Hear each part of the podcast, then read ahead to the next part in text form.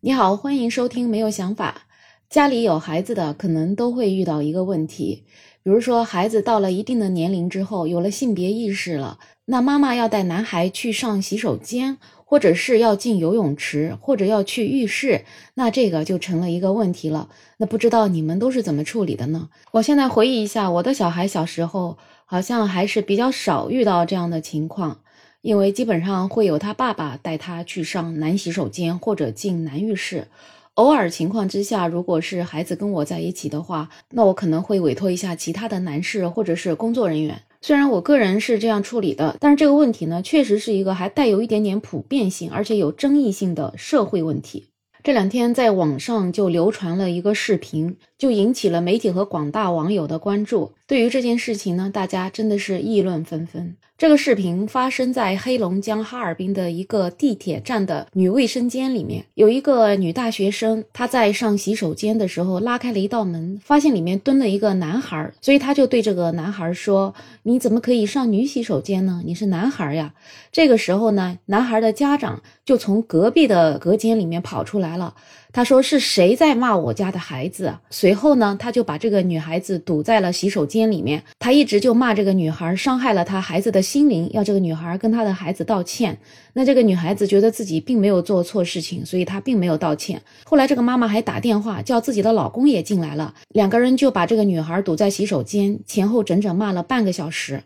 后来，这个被辱骂的女孩也把整个事件的经过发在了微博上面。她说，她自己从头到尾并没有凶这个小孩，她只是质疑六岁男孩为什么要上女洗手间，而且呢，你上就上了，连门都没有关。当时这个男孩在蹲坑里面听到她说这个话的时候，倒也是没有哭的。男孩是什么时候开始哭呢？是从男孩的妈妈出来了，开始辱骂这个女孩之后，男孩才哭的。所以他妈妈一直说这个女孩把孩子吓哭了。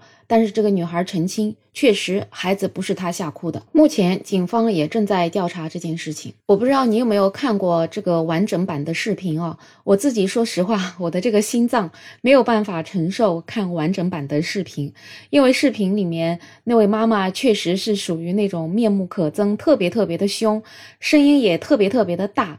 然后我就感觉她的战斗力真的要爆表了，所以视频里的女孩啊，真的是唯唯诺诺的，几乎都说不出什么话来。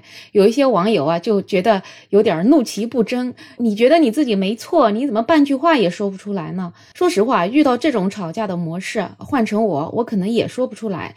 你要是坐在面前跟我讲道理，那我可以跟你讲一讲。你直接上来各种人格辱骂的话，那还真的是没有这个能力去应付啊。再加上女孩说，后来这个爸爸加入了之后啊，真的就是对她就是各种带脏话的辱骂。哎呦，遇到这种情况，一般人肯定是受不了。女孩也是因为受到了半个小时的摧残，所以这件事情之后，她真的是好几天都处在一种抑郁的情绪之中。所以最后万般无奈之下，就把这个视频曝光在了网上。没想到就引起了广大网友的关注和讨论。那从法律上来讲，这个男孩的父母在公共场合辱骂他人是否违法呢？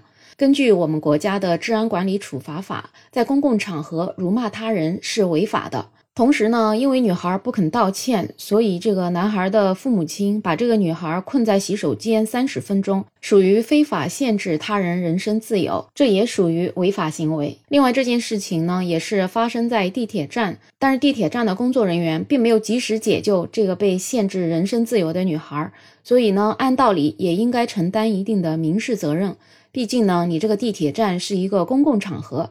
地铁站的工作人员发现了这件事情之后，应该要及时报警或者采取一定的帮助措施。目前地铁站说会出一个官方通告，另外呢，他们也澄清这个地铁站是有一个无障碍卫生间的，也可以用来做亲子卫生间。对于这件事情，网友们也是观点挺多的啊，各式各样的观点都有。有的人呢是同情这个女孩无缘无故的就被辱骂了半个小时，她也没做错什么事情。你作为一个六岁的男孩，你本身就不应应该上女洗手间。那也有一些人就觉得这个女孩有点矫情了，就一个男孩上个女厕所又怎么了？以后可能都要做妈妈的。等你有了孩子，你就知道难处了。也有人觉得呢，双方都没有错，错就错在我们国家现在缺少一些公共卫生间，就比如说亲子卫生间，这样男孩妈妈带着孩子去独立的亲子卫生间，那就是对大家都没有影响了。但实际上啊，大家有的时候看新闻真的是看的不太仔细啊。其实这件事情里面，那位女孩已经写这个帖子写的很清楚了，就男孩的爸爸都已经现身了，那不就说明这件事情完全是可以避免的。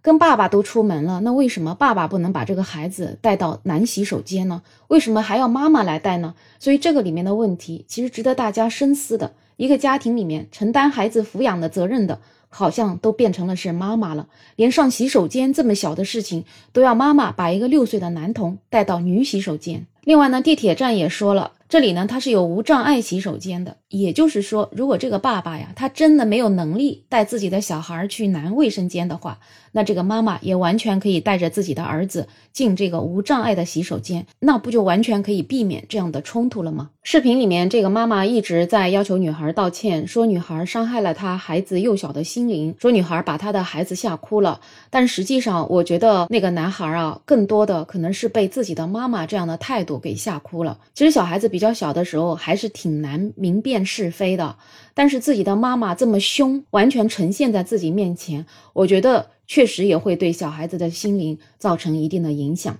所以，看似这个妈妈是在护着自己的孩子，但实际上在一定的程度上也是害了自己的孩子吧。作为成年人，情绪稳定是非常重要的。那么，我们经常也说，父母就是孩子的镜子。那你是什么样的父母，你可能就会潜移默化影响出来什么样的孩子。那这个小孩以后会不会也像这位妈妈这样子，遇事情动不动就脾气暴躁呢？另外，还有一些网友觉得，你说归说，闹归闹，干嘛拍人家的视频发到网上呢？就因为别人骂了你吗？